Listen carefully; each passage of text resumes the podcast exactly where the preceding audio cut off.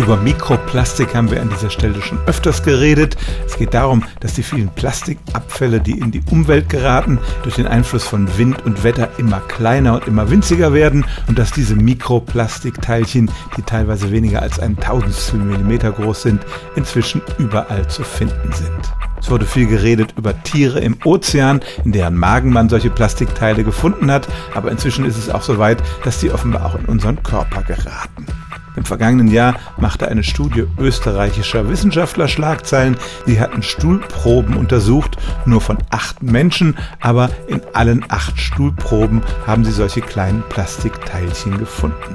Ich glaube, in dem Labor hätte ich mich nicht um einen Job beworben.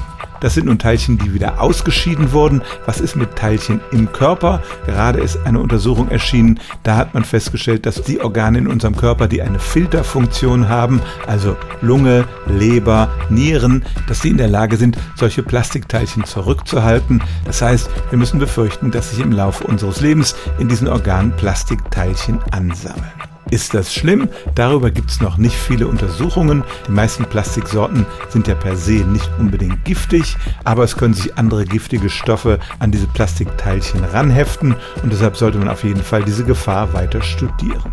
Also, wir alle nehmen ständig Plastik zu uns. Eine Untersuchung sagt, eine kreditkartengroße Menge jede Woche. Einen großen Teil davon scheiden wir wieder aus, aber es gibt auch Gründe zu der Vermutung, dass sich ein Teil dieses Plastiks in unserem Körper ansammelt.